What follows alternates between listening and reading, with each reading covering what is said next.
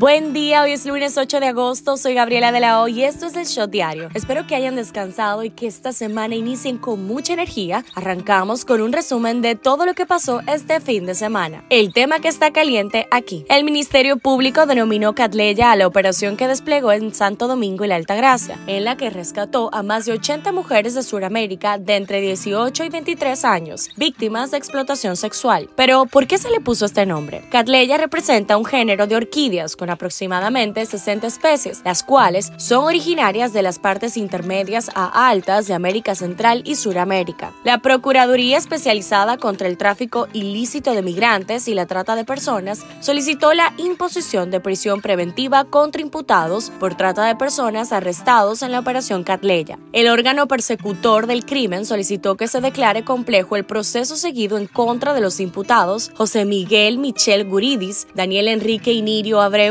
José Alberto Soriano Rosario, Oscar Huicene y Melvin José Valentín Peguero. El tema que está caliente allá. El izquierdista Gustavo Petro se juramentó este domingo como presidente de Colombia, cargo al que llegó para suceder a Iván Duque, ante una multitud que lo ovacionó en la Plaza de Bolívar de Bogotá. Prometo a Dios y prometo al pueblo cumplir fielmente la Constitución y las leyes de Colombia, dijo Petro al juramentar ante el presidente de Congreso. Petro asumió este domingo como primer presidente de izquierdas de Colombia, culminando así una senda de la que otros predecesores con sus mismas ideas fueron expulsados, después de que sufrieran persecuciones, amenazas e incluso asesinatos. Esto es lo que está trending. Luis Abinader en Colombia. El presidente dominicano y su homólogo colombiano Gustavo Petro sostuvieron una reunión la mañana de hoy, donde abordaron varios temas de interés para ambas naciones. El presidente Abinader aprovechó la reunión para invitar formalmente a Petro a la cumbre iberoamericana que se celebrará en Santo Domingo en marzo del próximo año. Fulcar no sale de una. Roberto Fulcar, antes de ser destituido del cargo, nombró a 121 docentes en esos cargos a nivel nacional, incluyendo a una de sus hermanas con un salario mensual de 80 mil pesos. El asesino de la doctora Lida Amel, mejor conocido como El Chamo, de acuerdo al expediente de solicitud de medida de coerción, el imputado José Luis Fermín Díaz, conocido como El Chamo o Venezuela, después de matar a la doctora Lida Josefina Amel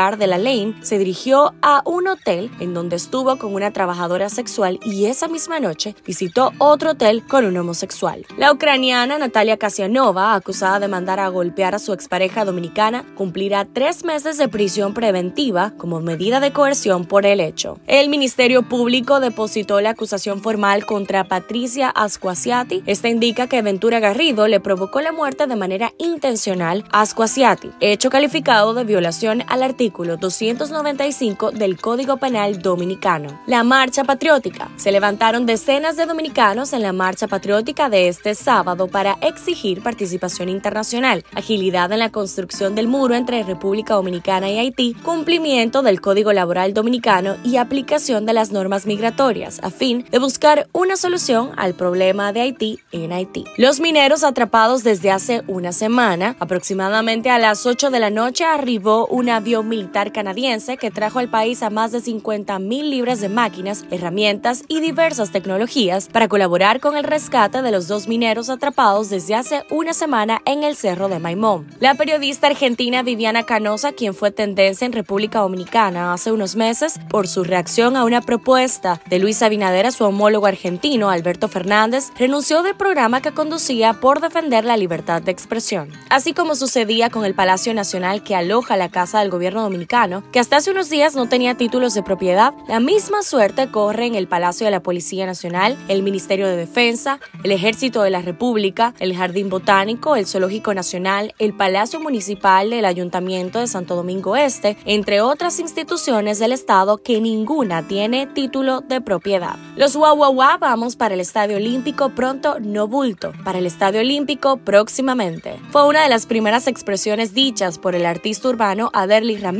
mejor conocido como Rochi RD, a medios de comunicación tras salir de la cárcel de Najayo. Miss Universo ha dado una buena nueva, pues informó que a partir del siguiente año las mujeres que estén casadas, divorciadas, que tengan hijos e incluso se encuentren embarazadas podrán participar en el certamen. Además de que ahora también podrán ser consideradas candidatas entre 18 y 28 años de edad. Después de que la pareja de moda conformada por J-Lo y Ben Affleck diera mucho de qué hablar luego de anunciar su boda hace unas semanas y pasar su luna de miel en Europa, fuentes cercanas revelan que los enamorados se tomarán un tiempo separados para centrarse en sus proyectos personales. La celebridad Kim Kardashian y el humorista Pete Davidson terminaron su relación tras nueve meses juntos. La información la reveló en exclusiva el portal E! News. Los informantes compartieron que, si bien la pareja tiene mucho amor y respeto por el uno y al otro, descubrieron que la larga distancia y sus exigentes horarios hacían que fuera realmente difícil mantener la relación. En el calendario de los eventos de República Dominicana tenemos el décimo Censo Nacional de Población y Vivienda que se llevará a cabo entre el 10 y el 23 de noviembre del 2022. En las efemérides. Desde hace 13 años se viene celebrando cada 8 de agosto el Día Internacional del Orgasmo Femenino, una celebración que nació en un pueblecito brasileño llamado Esperantina. Hoy también es el Día Internacional del Gato. Politiqueando un chin. El presidente Luis Abinader emitió el decreto número 428-22 que designa a Andrés Emanuel Astacio Polanco, superintendente de electricidad, en sustitución del renunciante Rafael Velasco. Un shot deportivo. La novena de República Dominicana venció 9 a 2 al seleccionado de México y reclamó el derecho de jugar contra China Taipei, el partido por la medalla de bronce del Campeonato Mundial de Béisbol U12 que se celebra en la capital taiwanesa. El cubano Joenny Céspedes fue anunciado como refuerzo de las Águilas Ibaeñas para la temporada 2022-2023 de la Lidón. El campo corto estrella Fernando Tatis Jr. comenzó una asignación de rehabilitación con AA San Antonio, dijo el manager de los padres de San Diego, Bob Melvin. Pasa en TNT, pasa en el mundo. Elon Musk ha anunciado que seguirá adelante con el acuerdo de compra de Twitter, bajo los términos originales si la compañía demuestra cómo comprueba la autenticidad de las cuentas de los usuarios, tuiteó este sábado el multimillonario. Si Twitter simplemente proporciona su método de comprobación de 100 cuentas y muestra cómo se confirma que son reales, el acuerdo debería seguir adelante con los términos originales, escribió el fundador de Tesla y SpaceX. El Kremlin se dijo el viernes abierto al dialogar sobre un posible intercambio de prisioneros que involucre a la estrella del básquetbol estadounidense Britney Griner, pero advirtió a Washington que no haga público el tema. Miembros de una banda armada quemaron vivo al ex senador Ivon Buserev durante la noche del sábado en la Bule 12, una zona en conflicto de la parte alta de Puerto Príncipe donde fueron asesinados dos periodistas el mes pasado de enero. Al menos 17 bomberos están desaparecidos durante el intento de sofocar el incendio provocado por la explosión de un depósito de combustible en Matanzas al occidente de Cuba, informó este sábado la presidencia. ¿Qué dice la gente en Twitter? El senador por la provincia Monseñor Noel Héctor Acosta, el Torito, visitó Maimón para brindar apoyo emocional a los dos mineros que se encuentran atrapados en la mina del cerro desde el pasado fin de semana. Además, el Torito cantó paz en la tormenta a los hombres que cumplen hoy ocho días bajo 5.000 toneladas de escombros. En la farándula, Eva Luna Montaner y Camilo son padres desde abril. Su niña se llama Índigo y constantemente comparten imágenes suyas en redes sociales. Pero ahora, una en particular generó rechazo de parte del público. La misma mostraba a la hija de Ricardo Montaner sentada en un sillón con las piernas abiertas y manchadas por materia fecal de la bebé. Lejos de estar molesta, la foto la muestra en pleno ataque de risa y a modo de descripción escribió con humor, la última foto es el resumen de lo que es salir de tour siendo papá